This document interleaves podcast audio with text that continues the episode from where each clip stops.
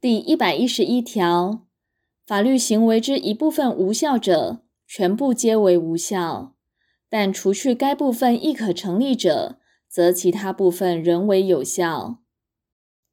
第一百一十二条，无效之法律行为，若具备他法律行为之要件，并因其情形可认当事人若知其无效，即欲为他法律行为者，其他法律行为仍为有效。第一百一十三条，无效法律行为之当事人，于行为当时知其无效或可得而知者，应负回复原状或损害赔偿之责任。第一百一十四条第一项，法律行为经撤销者，视为自始无效。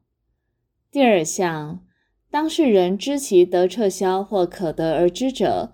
其法律行为撤销时，准用前条之规定。第一百一十五条，经承认之法律行为，如无特别订定，溯及为法律行为时发生效力。第一百一十六条第一项，撤销及承认应以意思表示为之。第二项，如相对人确定者。前项意思表示应向相对人为之。第一百一十七条，法律行为须得第三人之同意始生效力者，其同意或拒绝得向当事人之一方为之。第一百一十八条第一项，无权利人就权利标的物所为之处分，经有权利人之承认始生效力。第二项。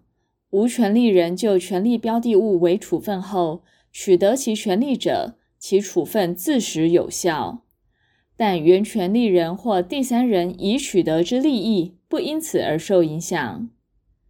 第三项，前项情形若数处分相抵触时，以其最初之处分为有效。